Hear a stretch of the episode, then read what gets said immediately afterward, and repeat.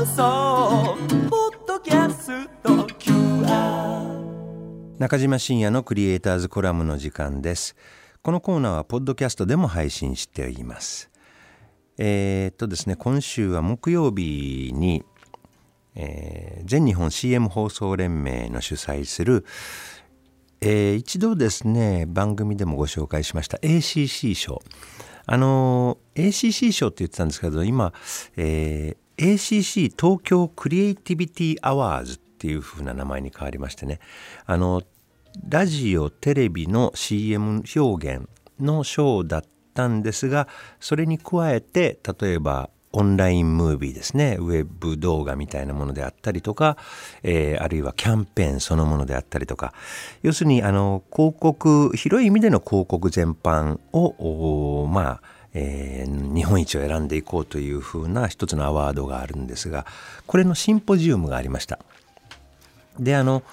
この広告、まあ、ネットをはじめとしてですね広告が広がっていっている背景にはですねやっぱり広告主さんがラジオやテレビのコマーシャルだけではちょっと物足りなくなってきてるってあるんですけどもあのどっちかといったら広告がそういったあるキャンペーンを貼るとかウェブによって何か仕掛けを作るとか仕掛ける部分作戦の部分それと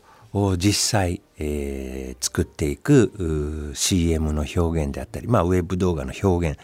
表現の部分作戦の部分と表現の部分これ両方ねやっていかないといけないということなんですが作戦の方が、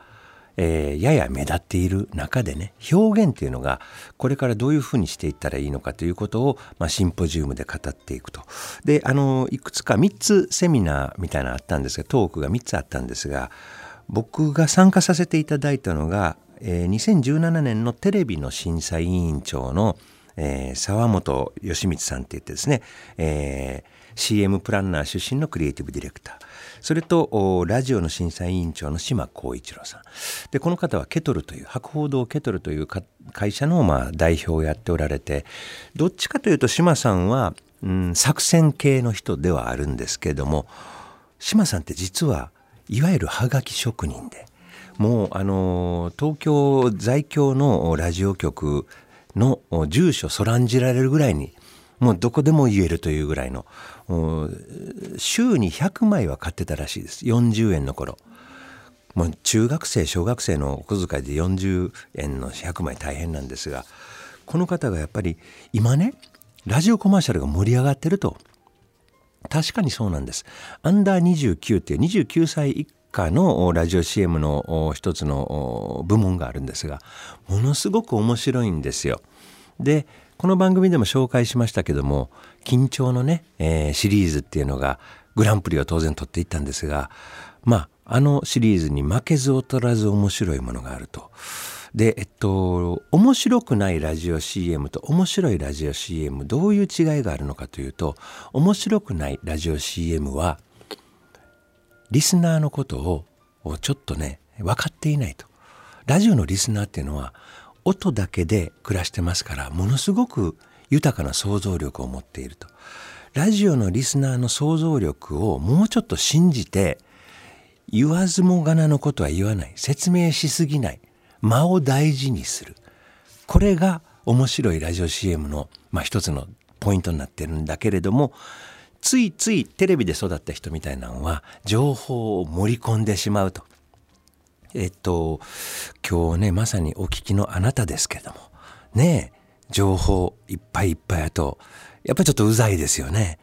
それがあの緊張なんて本当にワンポイントですよ。間が生きてますよ。間を生きたコマーシャル。それをね、若手が作り始めてると。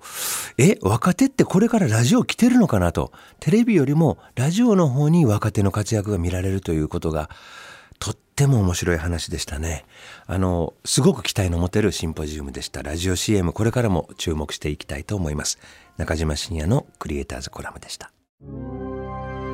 Nakajima Shinya, Doyo no Anna. 文化放送 FM916 AM1134 中島深夜土曜の穴2月3日放送分の中島深夜のクリエイターズコラムをお聞きいただきました中島深夜土曜の穴は毎週土曜日午前11時から午後1時まで生放送でお送りしています。生放送でも聞いてくださいね。